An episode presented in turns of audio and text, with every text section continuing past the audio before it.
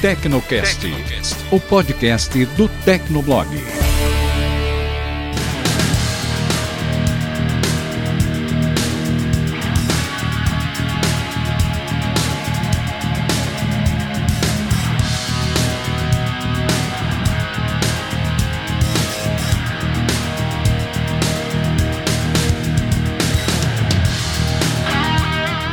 Olá, ouvinte! Seja bem-vindo! Está começando mais um episódio do Tecnocast. Eu sou o Thiago Mobilon. Eu sou o Paulo Riga. Eu sou a Vivi Werneck. E o Barba sou eu. Mais um ano, mais uma CS rolando e hoje a gente vai falar sobre as 10 novidades mais legais da maior feira de tecnologia do mundo. Paulo Riga novamente está na CS e aí, como é que tá essa bagunça esse ano aí, Riga? Nossa senhora, todo, todo ano eu falo que eu não quero mais cobrir CS. Gente, é uma correria absurda, mas todo ano eu volto. Então, esse ano, o que eu percebi, o que eu percebi é que a feira parece que tá é, mais tranquila de circular. Você consegue até em alguns lugares sem trombar com outras pessoas. Então acho que já é um avanço bem interessante. É, é no Tecnovlog que vai sair de CS 2019, ou talvez já tenha saído, não sei. Eu falo da, da, das keynotes que teve no primeiro dia, antes do, da abertura da feira, né? Todas as grandes empresas fazem apresentações antes da abertura oficial. E não tinha muita fila.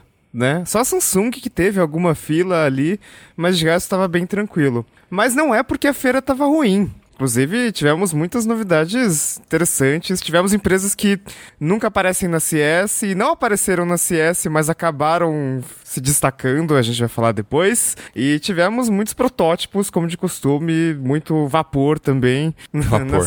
é, coisas que, nossa, tipo, parece muito legal, mas nunca vai ser lançado Essa... e não funciona direito. Essa tradução eu nunca tinha ouvido, vapor. Mas faltou luz, Riga? Faltou luz ou não? Não faltou luz, Aê. não choveu. Foi uma Aê. CS bem normal, tá? Pô, não... não teve. Foi sem emoção, então, né? É, foi sem emoção. Naquela outra CS foi muito diferente, foi muito mais legal, né? Porque, pô, choveu em Las Vegas, né, cara? Mas uh, um dos anúncios mais legais, já puxando aqui o nosso top 10 desse ano, que a gente costuma fazer todos os anos, um dos anúncios que eu achei mais legal, ele surgiu lá no comecinho, acho que antes até do início oficial da CS, né? No domingo à noite, a Samsung já estava anunciando que traria o AirPlay 2 e o iTunes para suas TVs, começando, lógico, nas TVs de 2019, mas as TVs de 2018 também receberiam esse upgrade, vão receber esse upgrade de software, né? O update de software, que habilita o AirPlay 2 da Apple e instala o iTunes e disponibiliza o iTunes para instalar, não sei exatamente como é que vai ser, nas TVs de 2018 também. E esse foi um anúncio icônico, né? Um, um anúncio que chamou muita atenção, porque a Apple ela é muito famosa por ser aquela empresa fechada. O ecossistema dela trabalha com o ecossistema dela e pronto.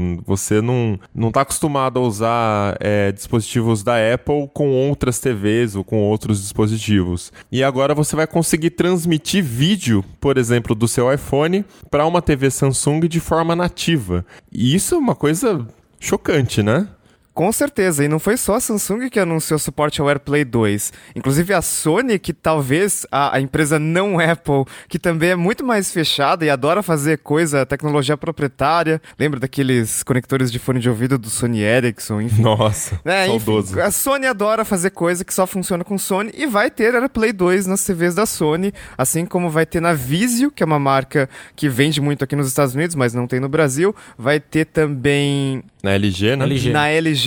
Então, todas as grandes empresas aí adotando o AirPlay 2, o que me leva à pergunta: Apple TV não está vendendo? Então, não, TV Box em geral, né? Só que a Apple não, nunca vai admitir alguma coisa do tipo tão claramente, né? É. Ou é uma transição da Apple como uma empresa de produtos para uma empresa de serviços? Porque, lógico, né? A Samsung é a empresa que mais vende TVs no mundo. No Brasil, ela vende mais da metade de todas as TVs. Então, lógico que quando tem AirPlay 2 e quando tem iTunes, iTunes o aplicativo da iTunes é uma coisa, por enquanto, exclusiva de TV da Samsung, o alcance da Apple acaba sendo muito maior, né? É, se a Apple quer se tornar uma empresa de serviços, ela precisa que o iTunes esteja disponível nas TVs das concorrentes né, na Samsung, que é a maior fabricante, como o Riga falou. E isso também vai um pouco de encontro com aquilo que a gente falou há algum, algum tempo já, né, no podcast Bundle de Bundles, né, sobre os serviços de streaming, que a Apple tá planejando lançar o seu próprio serviço de streaming. Eu acho que isso já é um passo da Apple pensando nisso também, porque não daria para a Apple ter um serviço de streaming que só funciona nos iPhones, que só funciona no Apple TV. Então ela precisa já estar dentro das outras TVs, né? Ela precisa mudar essa tradição realmente se ela quiser fazer sucesso como serviços. Não, gente, assim, mas a meu ver, tá? É, é um passo muito lógico a partir do momento que as TVs fazem tudo que uma TV Box faz. Assim, eu tenho dois Chromecasts parados aqui, eu tenho uma Mi Box da Xiaomi parada aqui, porque eu não preciso mais, a minha TV já faz tudo. Inclusive, é, o suporte, é, eu, nem, eu, nem, eu nem imaginava um dia poder falar isso. O suporte a espelhar a tela do Windows para uma TV, a TV que eu tenho da LG, é de uma velocidade e de uma praticidade, é igual a compartilhar um monitor, sabe quando você tá com um notebook e um monitor, você divide a tela pro... é exatamente é nessa velocidade. Tá tudo. Para que TV box? Eu acho que essas TVs boxes elas ganharam um boom maior, né? Especialmente no início, quando as smart TVs eram bem mais caras, bem menos acessíveis e a pessoa queria ter uma TV inteligente, eu queria ter é, é, assistir a determinados tipos de programa que só essas smart TVs permitiam, né? Então, com essa popularização da smart TV, você consegue comprar uma básica sem ter que vender um rim praticamente. É meio que os serviços, por exemplo, de uma Apple TV é, assim, só acredito que mesmo para quem gostar muito do conteúdo, porque você pode ter fácil acesso a isso numa Smart TV comum. Até o Chromecast mesmo, como o Barba falou, tá meio que entre aspas caindo em desuso, que era mais para quem queria ter uma televisão smart, mas não tinha, mas tinha lá uma entrada HDMI, plugava lá o, o, o Chromecast. Então essa da, da Apple tá, tá agora com essa do AirPlay nas concorrentes é uma forma dela admitir, sem admitir, que o mercado está mudando e que se ela quiser continuar oferecendo o serviço dela, ela vai ter que se readaptar. A principal vantagem do Apple TV é ter um sisteminha super legal, né? Um sisteminha bom, avançado tal. E isso costumava ser um problema nas Smart TVs mais antigas. Só que hoje em dia os sistemas já estão bem mais legais, né? A WebOS da LG é amado por muitos. Eu, particularmente, gosto bastante do Tizen da Samsung também. Então só isso já não é motivo para comprar uma caixinha extra. Se você já tem uma Smart TV, para que ter mais um device, né? E se a gente for falar de Brasil, a Apple TV aqui no Brasil Brasil custa R$ 1.500. Meu Deus. Dá para você comprar uma TV 4K HDR é, de 43 polegadas. Na Black esse... Friday, com certeza. Não, agora. Dá pra agora? você comprar por esse preço. Eu pesquisei antes de, de, da pauta aqui. Meu Deus. Então, quer dizer, você vai comprar uma Smart TV ou você vai comprar um Apple TV? Não faz sentido esse preço aqui no Brasil, né? E assim, o Riga falou da Sony, né? A gente só esqueceu assim, deixar bem claro. A Sony usa Android TV. Isso! Você eu, vai eu pegar quero... o seu Nossa. iPhone, você vai pegar o seu iPhone e vai compartilhar pro AirPlay em uma TV com Android, cara. Eu quero muito saber como que eles vão fazer essa integração nas Android TVs. E o mais legal é que Android TV agora, da Sony pelo menos, vai funcionar com qualquer coisa, né? Porque todo Android TV já é um Chromecast, então você espelha facinho ali, Exato. e agora vai funcionar com AirPlay. Então, porra, tá ótimo. E eu acho que, assim, muita gente vai tirar proveito, muita gente que já tem iPhone em casa, muita gente já tem MacBook em casa, principalmente o pessoal, como o Mobilão falou, né, que tem uma TV de 2018 e por atualização de software vai conseguir. Não, eu queria que a LG anunciasse isso pra minha, porque a minha é desse ano. Eu é já tô eu com acho... inveja porque você comprou uma Samsung, né? não foi? Sim. Pois é, eu comprei uma LG esse ano. Aliás, a LG não, não, não anunciou suporte para as antigas, né? A LG é só para as novas. Pois Só é. que a LG não vai ter iTunes também nas novas. Acho que só a Sony ah, que já está chegando com iTunes Samsung. e a Samsung que está chegando com iTunes. Eu vi um vídeo muito, muito interessante do The Verge que o cara comenta assim: em algum lugar no mundo, nesse momento, alguém está programando um aplicativo do iTunes para o Tizen. em algum... Nossa, velho. Bizarro. Eu acho que a parte do iTunes vai ser a parte mais importante, realmente para chegar nesse ponto que eu falei da, do serviço de streaming da Apple. E vamos ver se a Apple vai lançar um catálogo diferenciado, né? O que, que ela vai conseguir colocar no catálogo dela, porque a Netflix quando começou ainda dava para colocar Disney lá, né? E agora a Disney tá saindo da Netflix para lançar o seu próprio catálogo. E todos as outros, todos os grandes estúdios também têm os seus próprios aplicativos com o seu próprio catálogo de filmes, né? Então, o que, que a Apple vai colocar? Já vai chegar com produção própria, né? Quero, tô curioso para saber como é que vai ser isso. Mas enfim, aí é um rumor que ainda a gente vai ter que esperar um tempinho para falar com mais propriedade. O mais curioso é que a gente está falando há 10 minutos de Apple e a Apple não participa da CS. E de fato, entre as empresas não participantes da CS, a Apple foi a que mais apareceu. Inclusive, um, do, um dos temas mais comentados da CS 2019 foi que tem um banner gigante da Apple perto do monotrilho. Quando você pega para ir para feira, você consegue ver que é uma propaganda do iPhone que dizendo que o que acontece no seu iPhone fica no seu iPhone. Que é aquela piada com Las Vegas também, né? O que acontece em Vegas fica em Vegas. Falando falando sobre a privacidade do iPhone. E todo mundo publicou isso, enfim. E a Apple não tem stand, não tem gente da Apple aqui em Las Vegas para CES 2019.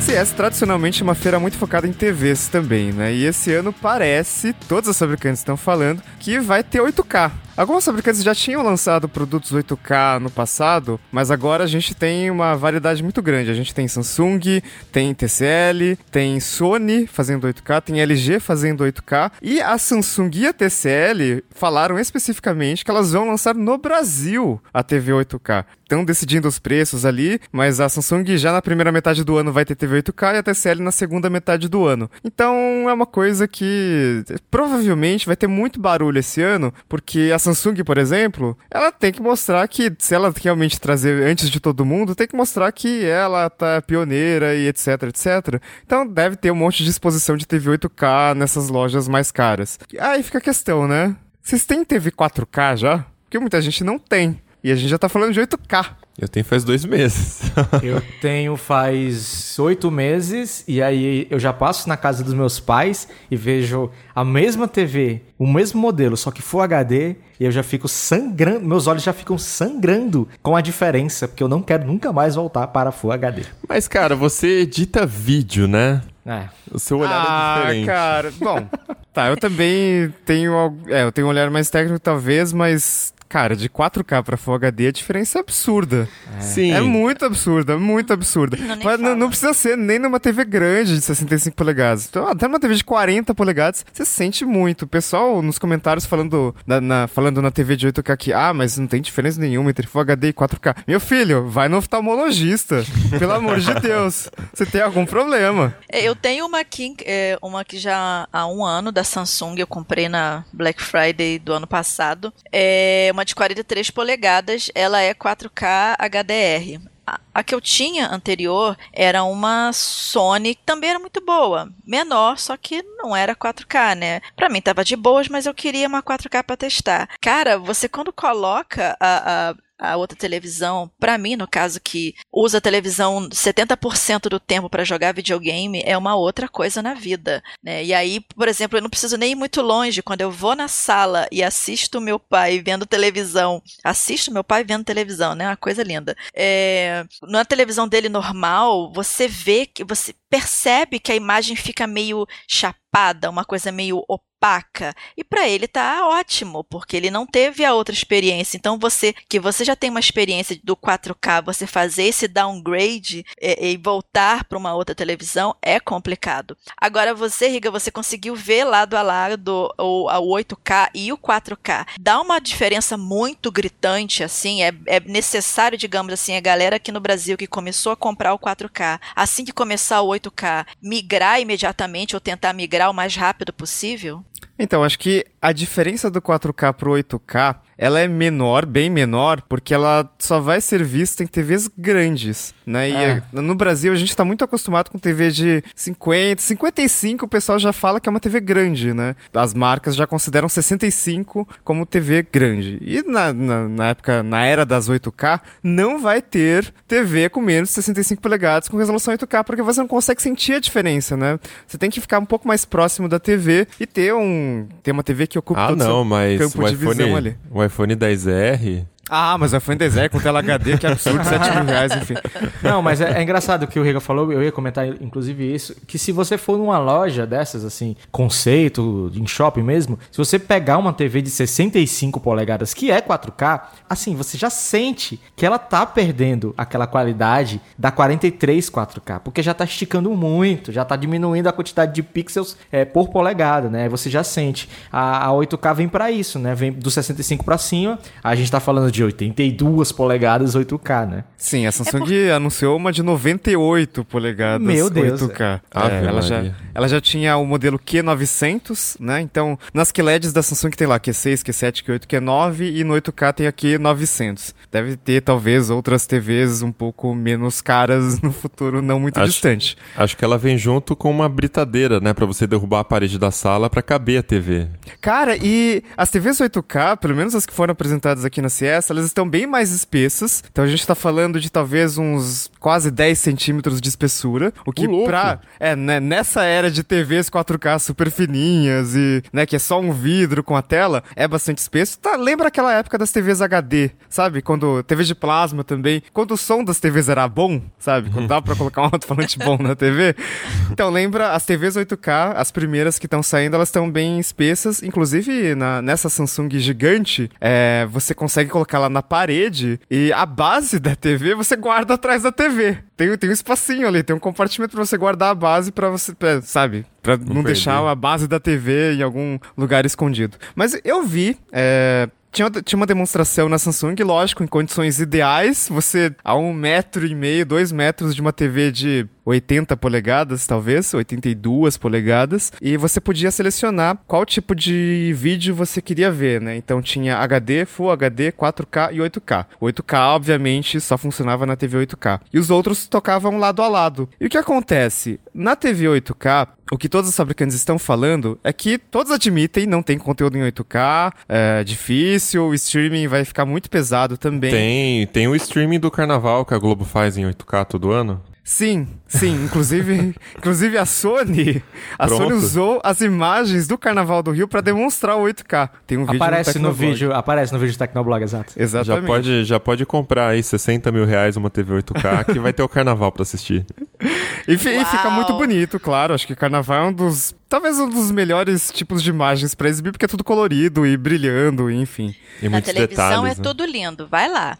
É. a suadeira no Rio de Janeiro, né? Vai lá, adoro. Mas a questão é que elas estão investindo em upscaling, né? Então, claro, tem muita questão de inteligência artificial e machine learning, com banco de dados, com várias, com milhões de imagens, a Samsung não especifica exatamente, é, com, por exemplo, texturas de flores, texturas de garrafas, texturas de gramas. Então, o mesmo conteúdo na TV 4K e na TV 8K fica melhor na TV 8K porque o processamento da TV 8K é melhor. Aliás, acho que esse é um ponto importante, né? Quando a gente avalia TV, não é só a questão do painel, tem muita questão do pós-processamento da TV mesmo. Então, a Panasonic EX750B tem um review dela, aquele recurso que deixa as imagens suaves como manteiga, que muita gente odeia, o Bilon desativou outro dia. Desativei, é. É, é muito boa na Panasonic. E quando não é muito bom, fica com os artefatos estranhos na tela, em cenas de rápido movimento. Então, o upscaling tende a melhorar, lógico, a cada, a cada evolução de TV, né? De Full HD para 4K, de 4K para 8K. Mas como 8K já existe o puta processamento dentro da TV,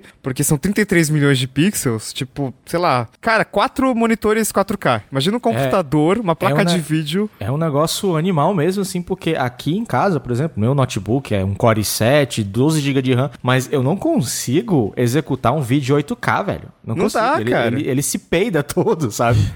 é, o, o MacBook Pro que tá em casa, 4K 30 já fica meio, às vezes dá umas perda de frame. Então imagina 8K. E essas TVs, elas vão suportar até 8K 60 frames por segundo. Então, é, é, é assim, é muita coisa para processar. Então, como já tem muita coisa para processar, bota um processador super foda ali e já aproveita para ter esse upscaling melhor, um processamento de imagem melhor. Aliás, outra coisa legal desse processador é que o som também vai melhorar, porque eu não sei se vocês usam esses recursos, mas tem algumas TVs você consegue, por exemplo, ter um modo noturno. Então você você tá vendo algum, algum programa de TV e tem muita fala. Você não quer aumentar muito o volume da TV porque, né, vai acordar o pessoal da casa. Mas se você baixar, você não consegue ouvir porque tem outras frequências de som. As TVs, pelo menos a da Samsung 8K, ela consegue identificar qual é o tipo de conteúdo e ela já adapta tudo automaticamente. É tipo uma equalização automática Ela ali. dá um boost na voz. É, É é, igual tem, igual tem nessas câmeras novas de celular que detecta, sei lá,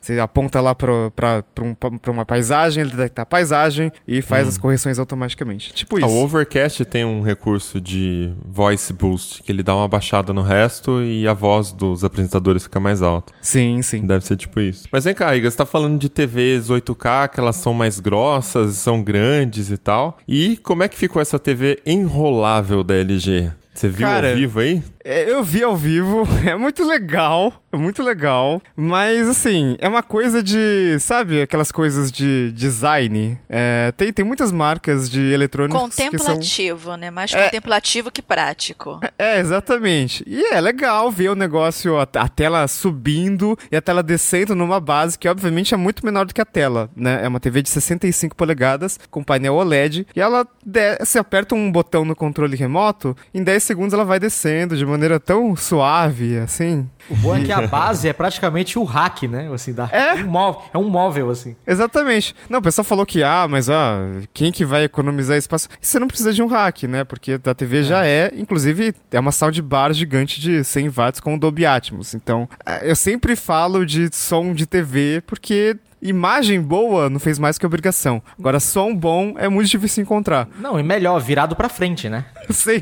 Que era, que era pra ser sempre assim. E qual é o peso dessa base? Porque você olha assim, você vê uma coisa assim, visualmente bruta, apesar do design lindo, sobe e desce telinha, entendeu? Mas eu fico imaginando a- é, onde colocar isso dentro de casa, vamos imaginar assim, né? Porque algumas fotos de divulgação, uma inclusive muito engraçada que eu tava comentando com vocês agora há pouco, que era é, a base né, dessa televisão aos pés da cama. Gente, eu ia chutar isso no chão, assim, na primeira noite, né? Então, assim, eu achei meio que, entre aspas, atrapalhada essa base de meio forma de caixa, porque pelas fotos você não tem muita noção espacial do negócio, mas tratando de uma televisão de 65 polegadas, parece que é muito grande, mas é pesado isso também, você conseguiu ver isso por lá? Não, é, a LG não divulgou as especificações exatas da TV ainda, né? Porque ainda não tem preço, não tem data de lançamento exata. Mas assim, se a gente pensa numa TV OLED, elas são geralmente muito mais leves que as TVs de LCD, porque o painel ocupa menos espaço, ele é um pouco mais leve. Então, se a gente pensa numa TV de 65, uma TV, uma QLED da Samsung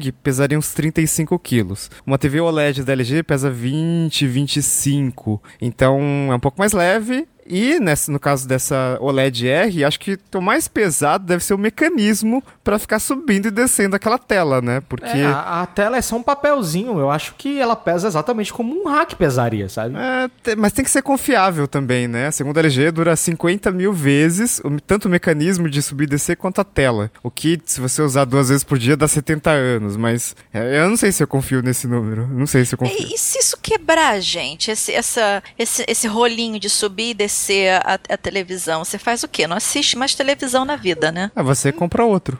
Não, mas. não, mas aí. Assim, a gente falando numa, numa realidade americana, aciona a garantia, já era. Agora, se isso vier pro Brasil, cara, que dor de cabeça vai ser consertar esse negócio. É, velho. assim, se falhar, né? Porque pelo, pelo número, 70 anos, você já trocou de TV umas 15 vezes. Não, mas acontece algumas coisas, né? Ah, Uma. uma é, é um motor, né? Girando ali e tal. Sim. Só, só imagina que, ah, vou desligar aqui, ela vai, ela vai entrar. No outro dia eu vou ligar. Imagina se, se aquela tampinha não abre. Aí o cara. Porque É. quando, você, quando você tá aqui com a TV, eu não tenho nenhum problema, não tenho nenhum motor aqui. Se der um problema no som, eu ainda tenho a minha imagem, plugo um cabo e, e assisto. Se aquilo ali não abrir, acabou. Você não assiste mais nada. Imagina o cara irritado querendo ver o jogo de futebol que vai Nossa. começar. A TV não sai, ele vai lá, enfia a mão e puxa a tela na força. Eu novo, ô, perguntei- Mobilon, novo episódio de Game of Thrones. E o negócio Nossa engancha. Senhora. Nossa. Eu perguntei, mas porque eu sou uma pessoa meio observadora do caos, né? Eu penso logo assim, vai faltar luz, a televisão tá pela metade, não saiu, só saiu uma metade da televisão, não Nossa. saiu a outra. Você faz o quê? Assiste metade do negócio? Então, eu fico Não, se faltar luz, você não vê nada, né? Acabou a luz? tele- Não, mas você tá fechando ou abrindo a televisão. E aí Murphy age exatamente nesse momento e falta luz. E aí? A televisão fica pela metade, ela termina de sair ou ela termina Ah, de mas voltar? com, com certeza. Não, ele não vai terminar, vai ficar travado ali porque o motor, motor vai parar de funcionar, né? E eu acho que a LG é, ela apresentou isso no ano passado, né? E na É. IFA já era um protótipo um pouco mais avançado e agora é um produto comercial dentro da linha dela. Então, eu imagino que eles já tenham testado o suficiente em diversas condições possíveis, né? Tipo, ah, alguém esqueceu um vaso de flor em cima daquela portinha. O que que acontece se apertar? Tem que, sei lá, tem que detectar que vai, Cara, tem um negócio não. lá e parar e não. Coisas Não abre. bizarras sempre acontecem É. quando você tira algo do ambiente de testes e morre pra produção. Gente, eu ia Vai adorar testar isso, porque eu, eu botar isso na mão do meu pai, por exemplo, ele ia adorar testar isso, porque ele, com certeza ele ia arrumar uma forma de quebrar a televisão. As pessoas têm uma criatividade imprevisível pra fazer as coisas. A gente tem que pôr na produção pra ver como é que é. Crianças especificamente têm mais criatividade ainda. E uma coisa que não dá pra ver é, nos vídeos, é, mas que dá pra ver pessoalmente na TV enrolável da LG, é que aquela portinha ela desliza um pouco pra trás e aí a tela sobe. Aí quando você aperta o botão de novo, ela te- a tela desce e a, e a portinha volta. Imagina se, sei lá, uma criança bota da mão ali, sabe? Nossa. O que, que acontece? Não sei. Tem essa também. né? Então tem que testar em diversas condições É, possíveis. são muitos problemas, né? Porque se o problema for só a portinha, você já fica sem TV. E o motor pode estar funcionando tudo, mas só a portinha já fica sem TV. Olha, eu falei com o Igor Krauniski, que é o gerente de produto da LG né, no Brasil, e eles não têm, não definiram ainda se eles vão levar a OLED R, né, que é essa TV enrolável para o Brasil. Mas eles levaram a OLED W, que é aquela wallpaper, que é aquela que tem a soundbar separada e a tela é só um, é tipo, ela é muito fina e você gruda ela na parede, é tipo quase com durex a, a TV grudada na parede. Então, a, a LG já lançou uma TV mais ou menos diferentona e muito mais cara do que as outras. Então, não vai ser novidade se ela lançar essa também.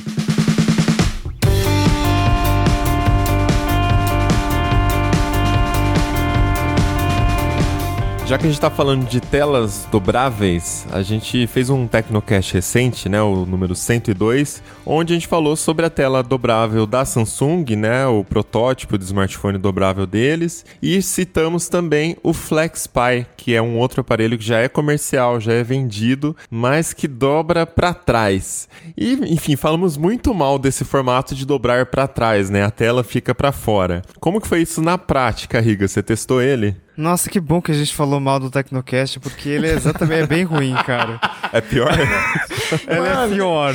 Assim, Coitado. Eu, eu fui é, nesse primeiro dia antes da- de abrir a feira no keynote do presidente, do CEO da Royole, que é um chinês. Ele estudou acho que em Stanford, abriu essa empresa e toda a empresa dele é baseada em telas flexíveis, né? Tem tudo, tudo é flexível. E foi uma apresentação bem amadora, assim, sabe? Talvez o cara tava apresentando pela primeira vez para um público de 150 pessoas, talvez. A sala era relativamente pequena. E aí deu, deu vários paus na apresentação. E o vídeo para apresentar o produto começava assim: Ah, em 1877 James Watt inventou a eletricidade. Aí começou a passar mãe. sobre, sabe, sobre Ai, LCD, Tipo trabalho de vapor. escola, isso daí. É, é, o primeiro PC, aí o primeiro iPhone e aí o Royole FlexPi. porque- Nossa, eles estão se achando, hein, é, não, muito, muito. E, cara, o problema do, do Royale FlexPi é que ele, ele foi claramente feito pra. Porra, a ah, tem várias empresas que vão lançar celulares dobráveis em breve, né? Tipo Samsung, LG, Huawei e Xiaomi. Então, vamos lançar um negócio antes? Vamos lançar qualquer coisa? A gente já tem tecnologia, a gente consegue fazer mais ou menos um produto aqui. Vamos lançar e apresentar pra todo mundo e falar que a gente foi primeiro. Só que quando você faz isso, o produto não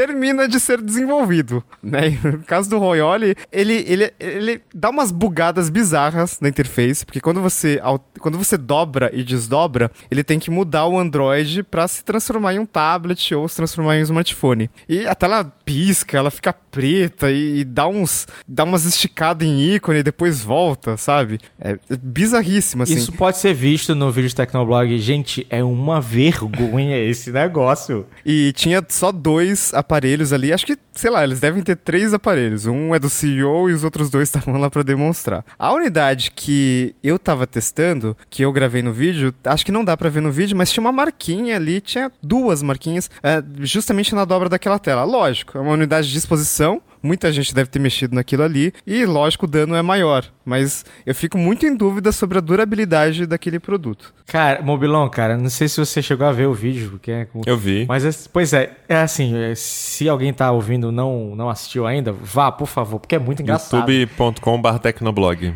É como se você tivesse um celular aqui, né, na frente, só que a, a tela que tá dando a volta, assim, não, não, não é um negócio que preenche inteiro. Ela vai, aí você vê ainda um pedaço da tela de trás, você vê na frente. Aí é como se aparecesse um quadrado. De repente aparece um quadrado, e aquela, aquele quadrado na sua frente é o seu celular. E aquela outra tela ao redor fica inutilizável, assim. Não tem uma coisa adaptada para Não, é assim, é um Android, como qualquer Android normal. E aí quando você abre, o celular some e ele vira um tablet. É, é muito tosco. E o Riga virava, aí uma hora era celular e a outra hora era tablet. Só que às vezes estava no tablet, mas tinha um celular lá do lado, aí parecia um segundo monitor. Cara, é muito ruim. Cara, é e eles muito... pretendem vender isso do jeito que tá no momento ou é mais Não, já conceitual? tá à venda, né? Esse Já é o está ponto. à venda? Meu Deus! Esse é o ponto. Você já pode gastar 1.300 dólares ou 1.470 e comprar aqui nos Estados Unidos. Na China já começou a vender no ano passado. E vende isso A desse traseira, jeito? a traseira é horrorosa. É, não, Eu não a sei traseira é a parte compraria. de dentro, né? E, e, é, na, na parte de dentro você consegue ver a dobradiça, que é tipo aquelas sanfonas de ônibus biarticulado, sabe? que fica mexendo assim. Olha, eu acho que o Mobilon devia comprar um pra gente poder testar pro Tecnoblog. encomendar uma livre. unidade. Vocês vão, Olha, vocês se- vão se- rasgar o dinheiro da empresa à toa. Não vai fazer nada com Se isso. você- Se o financeiro autorizar, eu vou lá agora no estande da Maior e pegar um pra gente. Tá quanto? 1.300 dólares? 4, 5 mil reais? 5 mil reais, cara. Imagina é- se para na alfândega cinco vezes. e cobra É. 60% de imposto. Na apresentação, os caras tentando, assim, meio que convencer que tá tudo bem aqui no bolso. Tá tudo bem colocar no bolso esse negócio. Gente. essa- parece, uma, parece aquelas carteiras Isso não dos cabe nem 70. na minha bolsa, quanto Sabe? mais no meu bolso. Sabe aquela carteira dos anos 70 que o pessoal segurava gigante? Assim, Ela parece uma carteira, uma carteira feminina, né? Que é aquele bolso. modelo Gigante. maior, assim. Gigante. Olha, eu não sei o que, que você tá entendendo de moda feminina, não, mas isso daí pra uma carteira feminina, misericórdia. É a A minha mãe pochete dos. É a, poche- Pochete, é a pochete dos celulares, velho. Então a grande questão é que assim, é, o grande ponto da Royola é que você tem um smartphone e um tablet ao mesmo tempo. Mas na verdade você tem só um tablet dobrável, porque quando tá dobrado que ele não é um smartphone, ele é, ele é pesado, tem 320 gramas, então o dobro de qualquer outro celular normal disponível no mercado. E é, como fica aquele vão ali no meio da tela, né, na dobradiça, ele fica muito espesso, então nem tentei colocar no bolso, não ia caber de qualquer forma, mas ele é um trambolinho. Então, legal. É, acho que a ideia pode render bons frutos no futuro, mas não, não é. Acho que é o melhor produto ruim da CS 2019, Royale FlexPy. Sabe aquela foto antiga do, do pessoal tirando de um avião, sei lá, um HD que é um, tipo um gabinete enorme, que o pessoal tá usando macaco pra tirar o HD do, de dentro do avião, e tinha, sei lá, um mega o negócio? Eu acho que o FlexPy é tipo isso dos celulares dobráveis. É, no futuro vai ser fantástico, né? Vamos esperar.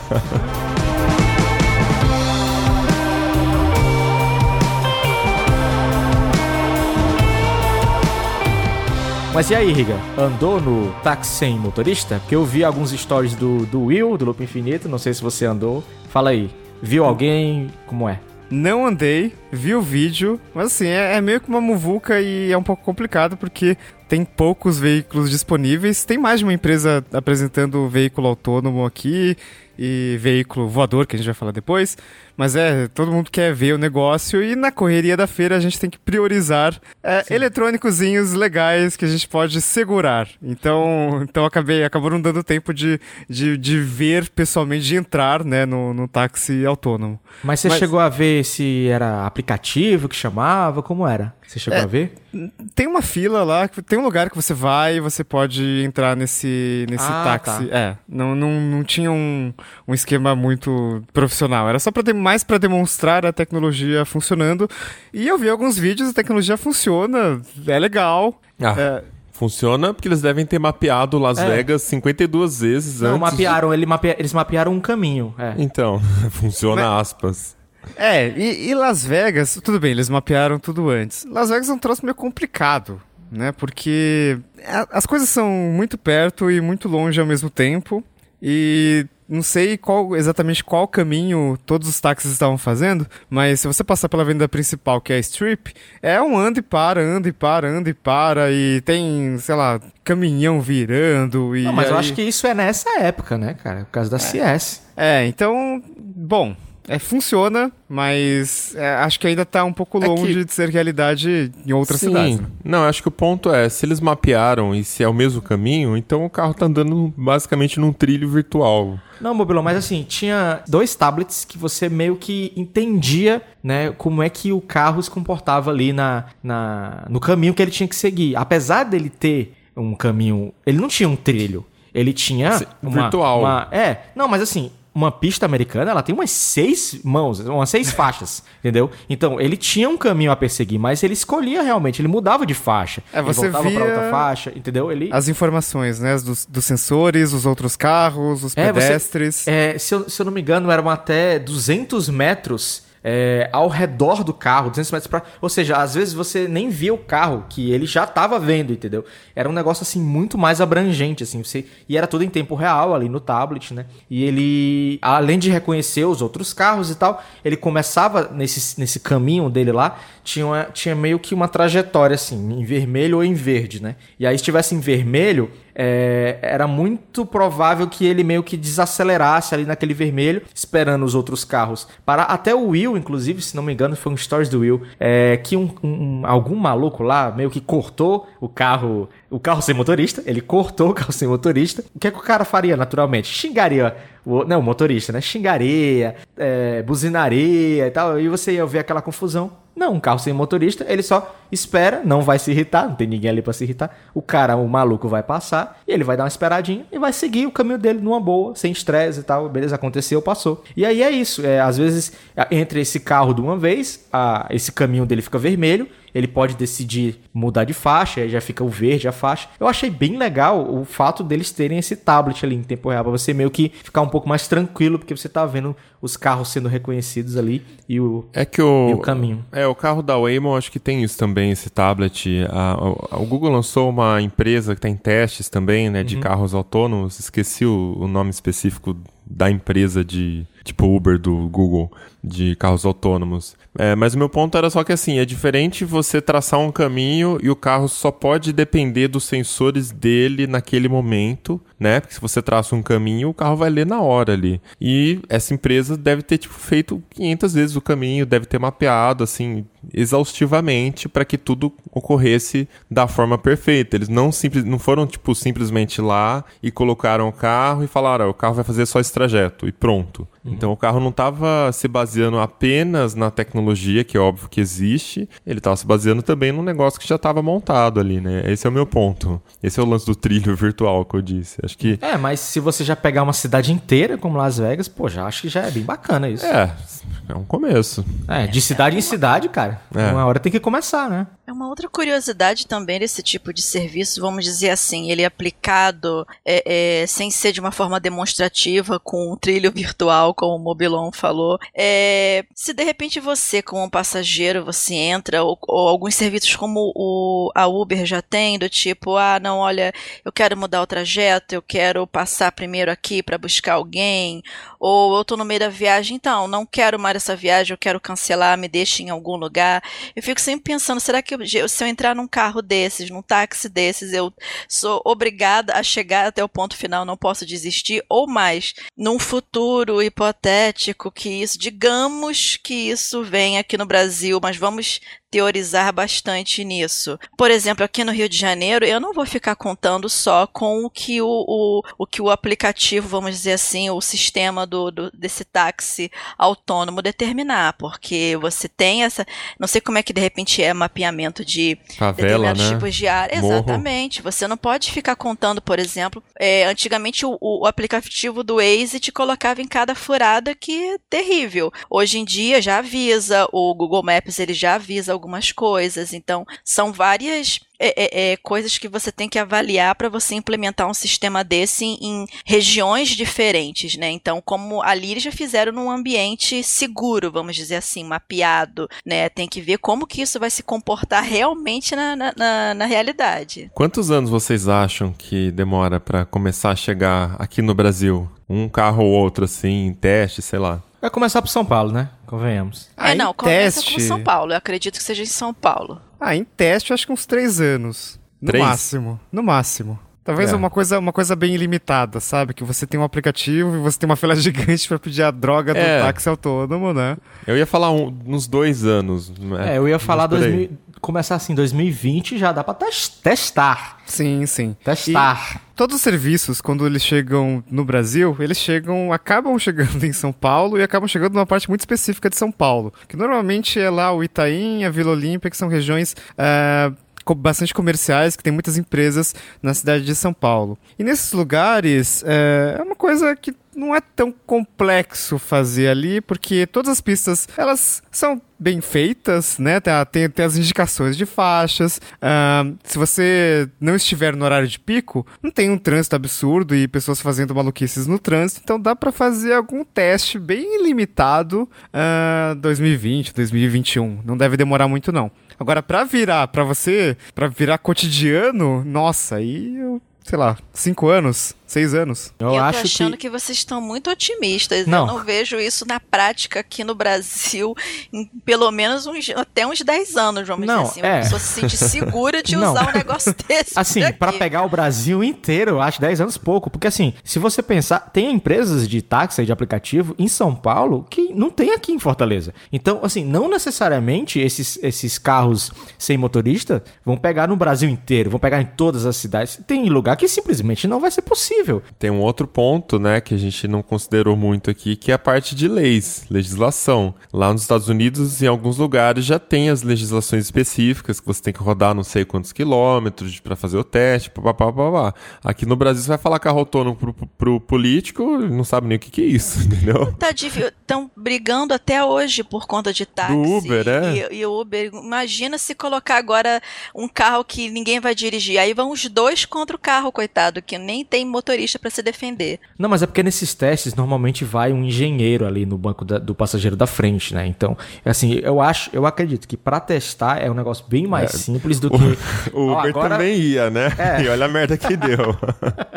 Eu acho que pra testar, assim, não precisa nem de passageiro mesmo, assim. Você só precisa ver. Igual quando, a gente- quando era, era hum, é, moda fotografar, ó, o carro do Google, ó, o carro não sei o quê. Eu acho que pra testar, pode ter um cara ali no banco do passageiro, mapeando a, a cidade, e sem motorista nenhum. Ah, o pessoal vai ver, vai tirar foto, vai viralizar. Vai dar certo, não sei. Até porque na, na Tesla, por exemplo, a tecnologia semi-autônoma dela já funciona em São Paulo, né? Tem, tem Teslas rodando em São Paulo. Tem? e Você já tem- viu? Não, mas tem um amigo que tem. Você Eita. conhece ele. Desenvolvedor? Sério? Desenvolvedor Olha de, uma só. grande, de uma grande empresa de aplicativos. E aí, assim, funciona. Você pode andar no seu Tesla semi-autônomo, ouvido Jovem Pan, numa boa.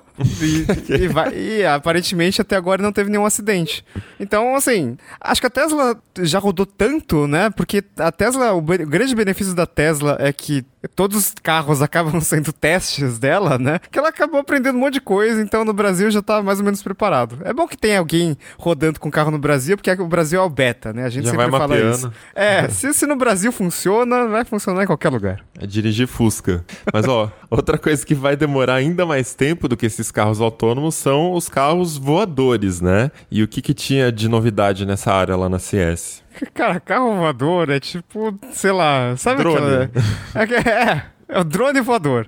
É, eu não sei. No caso da Bell, que essa empresa que talvez tenha chamado mais atenção era um, um carro ali, um veículo que ele sobe, né? Um, é um veículo com decolagem vertical, então que vai ser usado provavelmente naquele Uber Elevate, né, naquele projeto de Uber para né, andar pelo, pelo céu em vez do, das estradas. E a Bell colocou lá um protótipo na CS 2019, mas assim, o negócio não funciona. Eu, ele, ele, está ali, mas ele nunca voou. Então eu perguntei, nunca voou. Então a gente não sabe exatamente assim o que, que é real, o que, que não é. Na CS tem muita coisa que você vê e que parece interessante, mas que não funciona ou que nunca vai chegar ao mercado ou é de alguma empresa X querendo chamar atenção, né? E no caso dos carros usadores é, é mais ou menos isso, assim chamou muita atenção, mas e aí? Quanto que vai funcionar esse negócio? Tem empresas, claro, grandes fazendo isso. A Embraer está ajudando o Uber uh, nesse projeto de carros voadores, mas também,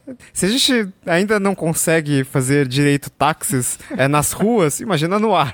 Né? Se ninguém consegue é, voar um DJI, um Spark direito sem, sem ser multado, imagina um carro voador, velho. Sem levar um tiro no, no pobre não, do, do, do negócio. Agora, agora eu vou dizer, viu? O carro voador no Brasil zero, zero chance. Por quê? Cara, pelo amor de Deus, Riga. Cara, esses, esses carros voadores é pra, é pra esses países, assim, tipo, pra Dubai, pra essas coisas, assim, sabe? Ah, eu, vejo isso, eu vejo isso em Dubai, nesses lugares assim que a pessoa Não, mas já tem, tem né? sobrando. Tem. Em Dubai tem esse projeto já, mas é pra gente. Já é, mas espera. Pensa no carro voador como um helicóptero. Você não vai andar, ah, vou sair aqui vou andar de boa. Ele vai ter que ter um controle aéreo igual o helicóptero tem. É a mesma coisa. Exatamente. E eu não acho que é impossível, né? Muito tão difícil assim no Brasil, porque São Paulo, não sei se esse dado está desatualizado, mas se ainda não é, já foi a cidade que mais tem helicópteros no mundo. Então, não é uma coisa tão é. distante da, da, realidade assim, né? E Troca claro, pelo outro. E claro, não é um veículo que você vai chamar ali no Uber, putz, vou chamar um Uber Pool ou um Uber voador, né? Uma Por... coisa talvez Uberfly, Uberfly. É, Cabify, né? É, o Cabify era uma coisa muito cara. Cabify era uma coisa muito, muito cara.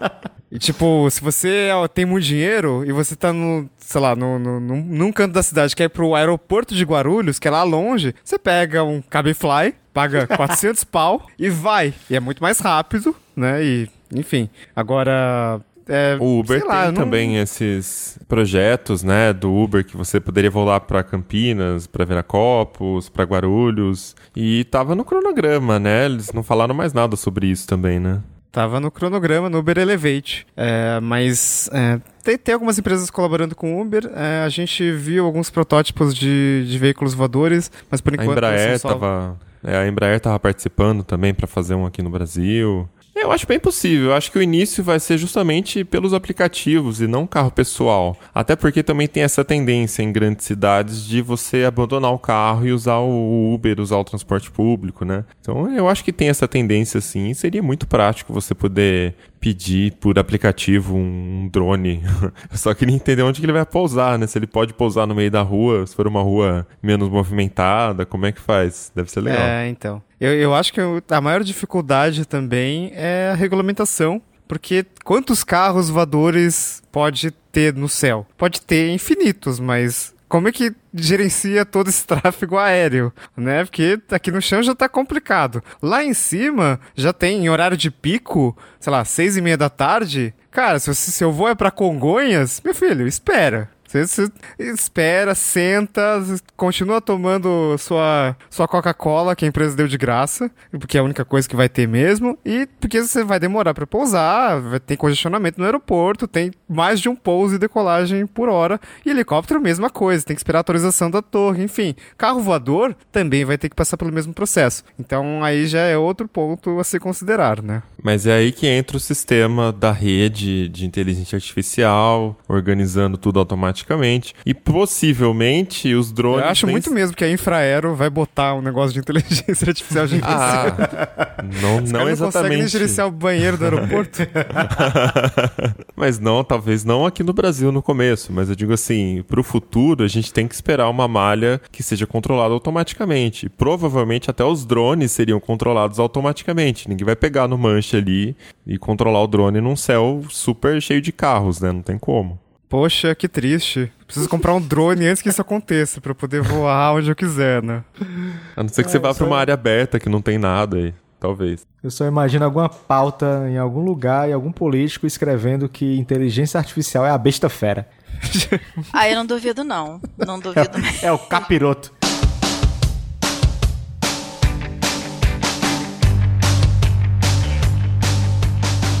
A gente também teve novidades para gamers. É, Alienware e a Asus apresentaram novos notebooks aqui. O Area 51M, eu mexi nele e, cara, é, é estranho, né? Porque ele é, ele não é um notebook, ele é um computador transportável, né? Porque ele pesa quase 5 quilos, de 4 a 5 quilos, e ele é totalmente atualizável. Então, ah, lembra, sei lá, a Intel lançou a décima geração de processador Core e é o mesmo socket. Você vai lá, abre o notebook, troca o processador e faz o upgrade. A Nvidia lançou a sucessora da RTX. Você vai lá, troca a placa de vídeo. Então é, ele é tipo um desktop montado numa carcaça de notebook. E claro, é um notebook gamer, então tem várias luzinhas e coloridas e no, no aplicativo da Alienware você consegue trocar diferentes nuances de cores ali. E eu pergunto, e tá errado? Não, era pra ser assim sempre. Era pra ter vários, vários notebooks games assim. E você ficou sabendo mais ou menos qual é a, a, a capacidade da bateria dessa criança aí? Porque olha, pra aguentar tudo isso. É, então, eu sei a capacidade da bateria, que é 90 watt-hora. Agora eu não sei quanto que dura essa bateria. Porque. Pô, Vivi, mas ninguém vai contar com a bateria pra jogar, né? Mas Não, eu sei, mas vai, de repente você tá carregando esse pequeno monstrinho pra algum lugar, quer fazer alguma demonstração, alguma coisa. Falta luz, você quer salvar o jogo, Bom, você tá primeiro, online. você não vai carregar. E quando acabar a luz, você simplesmente usa a bateria pra salvar o jogo. Por quê? Isso. Porque só quando você vê a traseira do notebook, você já sente que, não, essa bateria aqui não vai servir pra porra nenhuma. Por quê? Ele tem duas entradas para fontes de alimentação. Tem uma entrada de 180 watts, que é pro notebook normal, ok? Mas se você atualizar para uma placa de vídeo que consome muita energia, você, ah, a fonte de 180 watts não vai dar conta do recado. Então, tem outra entrada que suporta até 330 watts. Então, imagina isso numa bateria de 90 watt-hora que não é tão grande assim. Acho que o MacBook Pro, por exemplo, está em 72 horas e tem um hardware muito mais econômico,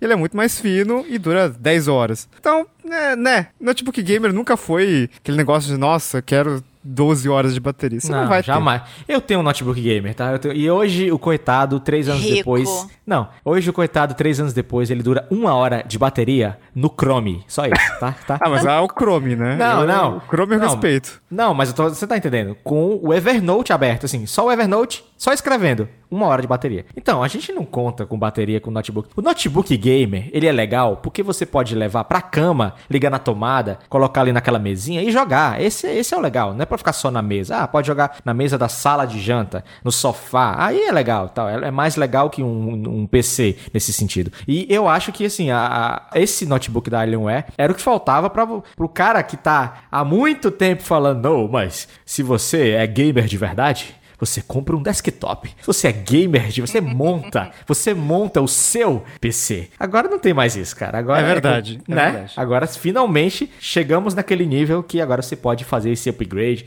é mudar até o processador, meu Deus, velho. Inclusive, esse foi o único notebook com Core i9 de nona geração, porque a, a Dell botou um processador de desktop lá mesmo. Tipo, foda-se. Vamos botar isso aqui, bota um cooler e beleza, e, e bota numa carcaça de notebook. Fechou. E ele já vem com Core i9 na configuração básica dele, porque não, você... não, não. Ah, Mas você pode colocar até um i9 9900K. Se você colocar toda a configuração máxima, agora saiu o preço, sai um pouco mais de 4 mil dólares. ah, que legal. Vamos comprar um carro quando isso chegar aqui no Brasil. Se chegar, né? Ainda tem essa, né? E a Asus também apresentou um notebook diferentão, né? Que é tipo um Surface, só que muito mais potente, muito mais Tudo gigante. em um, né? Um all-in-one. É, todo mundo tá falando do Surface, mas pra mim é um, é um all-in-one. É porque é um, é um all-in-one se você destacar o teclado e fechar aquela parte ali, né? Mas quando, quando você fecha ali, quando você integra o teclado e dobra ele, vira meio que um notebook, um Surface, um híbrido de, de notebook com all-in-one, não, não, não sei, Ele é cara. tudo. É, é- ele é tudo, mas, é, mas é- já é um negócio mais normal, porque é um Core i9 de oitava geração, né? Mas tem a RTX 2080, ela é super potente, tem uma tela de 17,3 polegadas, e ele é bem bonito. Eu não consegui ver ele pessoalmente, porque assim, na CS é, tem os locais oficiais da feira, e algumas empresas não fazem no locais, nos locais oficiais. A Asus, por exemplo, sempre faz no Trump, no Hotel Trump, que é tipo longe. Na verdade, você sempre tá. Você sai na rua, você tá vendo, o hotel é ali, mas não é ali. É 50 minutos andando dali. Porque ele Então, é muito grande, é. É, então infelizmente eu não consegui ver ele pessoalmente. Mas também outro produto gamer que, assim. Bastante potente e diferente. Inclusive, é, na CS é um bom local para apresentar coisas diferentes, né? Lembro muito bem daquele. Acho que foi em 2016. A Razer apresentou aquele notebook com três telas. Nossa, que roubaram depois 2000, no final é. da feira, né? Foi Roubaram 2017. depois. Então, mas assim, será que vai ser vendido esse negócio? Não sei. O negócio da Razer não foi, né? Então, esse ROG, eu, ó, sinceramente, eu não chamaria de notebook. Porque, como eu falei, né? O, ó, o notebook dá pra colocar no colo? Esse cara não dá. Ele tem que ser numa mesa. Ah, mas ele tem 4,7 quilos? Dá sim, dá sim. Não, mas, não, mas é, a, é- é a estrutura dele. Porque ele é uma tela que fica em pé. Pra quem não viu, dá uma procurada aí depois. É ROG Mothership, tem um post no Tecnoblog. Ele é uma tela que fica em pé. E ela meio que tem um, um apoiozinho ali. Não é um negócio que você realmente consegue. É, se você colocar no colo, todo o peso dele tá na tela. Então cai pra trás, na mesma hora, assim. Eu não chamaria de notebook. É, sabe? ok. É porque o Surface ele tem esse mesmo design, só que ele é muito mais leve, né? Então a tela não vai ser tão pesada quanto esse troço aí. Mas Então, ele é, fato, um, é um compacto, dá pra levar na bolsa, esse é o ponto. Dá, dá. Dá, Ele dá. ainda men- eu ainda achei, assim, vendo na mão, eu ainda achei menor que o Area 51 da Dell. É. Ele é um é o computador transportável. Eu não gosto É. de falar portátil pra essas coisas absurdas. assim. Ele é transportável. Você pode tirar de um lugar e botar no outro. Agora, como você vai fazer isso aí, o problema é teu.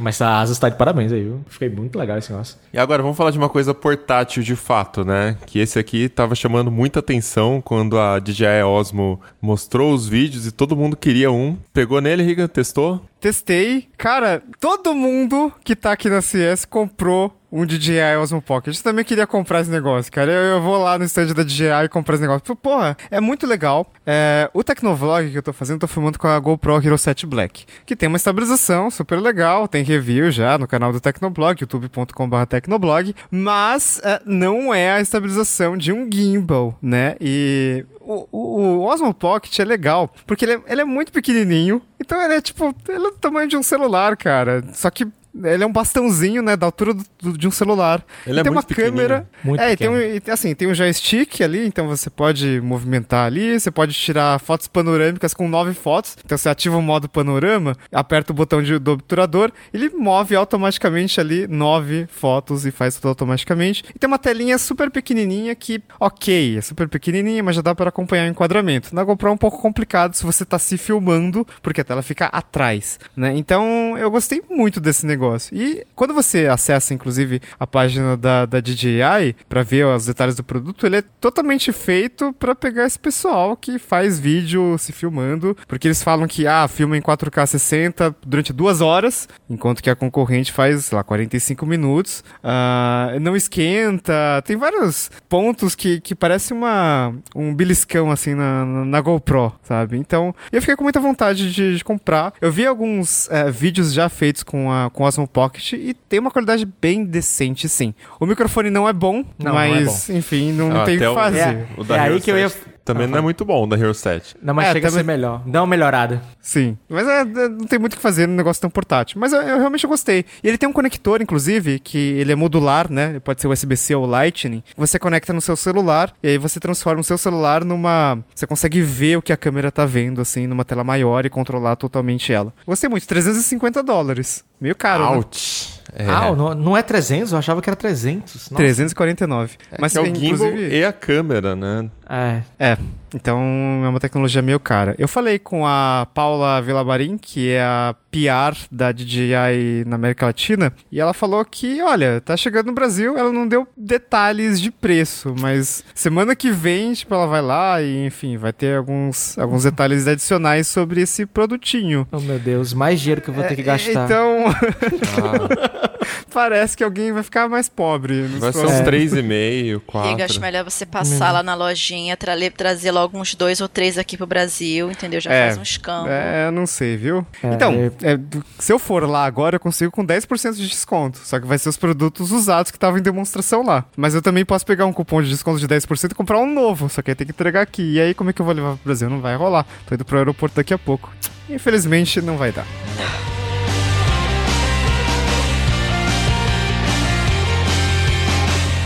E pra fechar, eu queria comentar de um negócio que eu vi no CS Unveiled, que é um evento que aconteceu no domingo, um dia antes do início da. dois dias antes do início da feira, né? E onde várias empresas, algumas muito pequenas ou muito nichadas, apresentam novidades. E uma delas era de uma empresa chamada Toto. Quem é- presta atenção na marca do vaso sanitário já deve ter visto essa marca. Totô? Totô.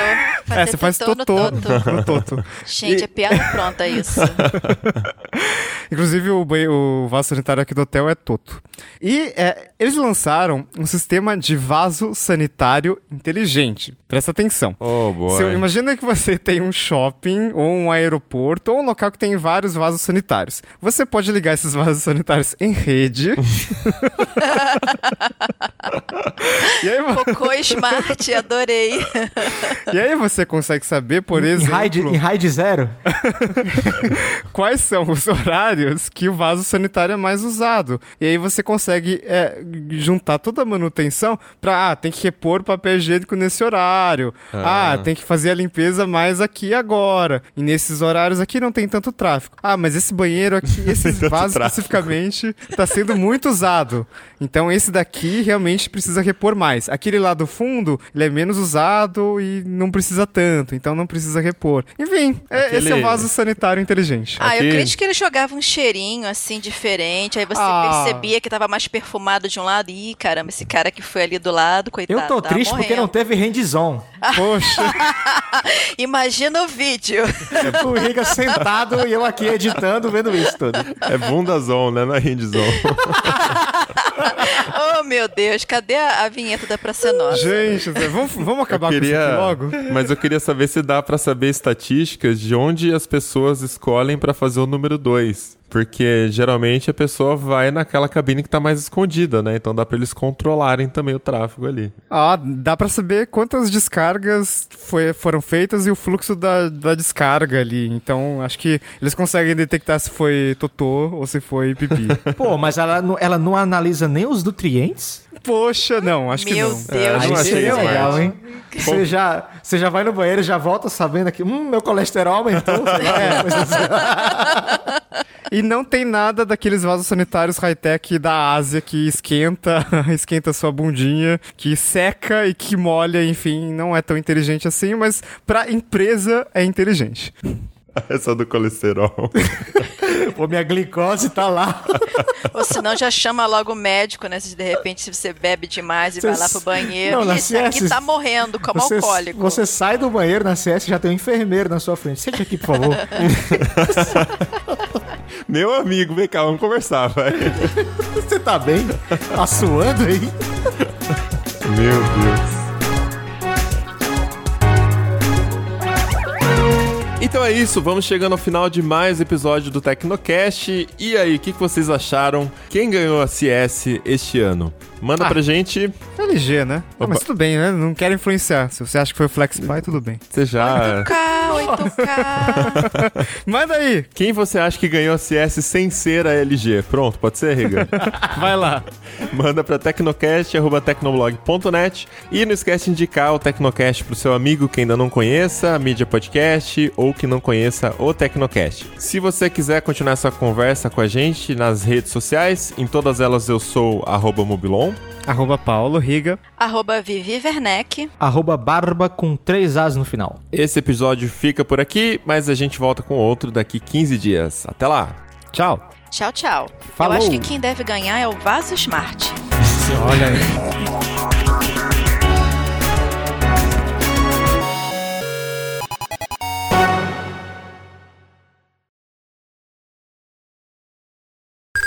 Ok. Como é que tá o meu áudio? Porque eu tô com o ventilador ligado nas costas e daqui a pouco tá.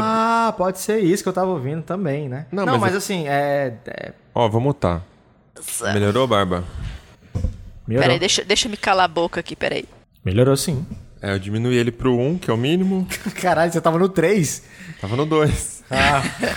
Pô, turbina de avião, né? Mas também é uma pessoa de 3 km de altura, né? Um ventiladorzinho, não dá jeito. O meu ventiladorzinho aqui de, de mesa aqui pra ele é aquele de É. pilha que você bota assim no rosto. Só pra, só pra ventilar esse pescoço aí, meu amigo. Essa mão Tá, enorme. nós. Vocês vão começar a gravar logo. Obrigado. Já tá gravando, socorro. É que a janela tá fechada aí, né? Olá, ouvinte! Seja bem-vindo! Está começando mais um episódio do Tecnocast. Eu sou o Thiago Mobilon. Eu sou Paulo Riga. Ih, gente, eu perdi o timing. É você, é você, pode ir, não, eu corto isso, vai. Eu sou a Vivi Werneck. E o Barba sou eu. Paulo Riga, como sempre, está lá na CS. Com... com-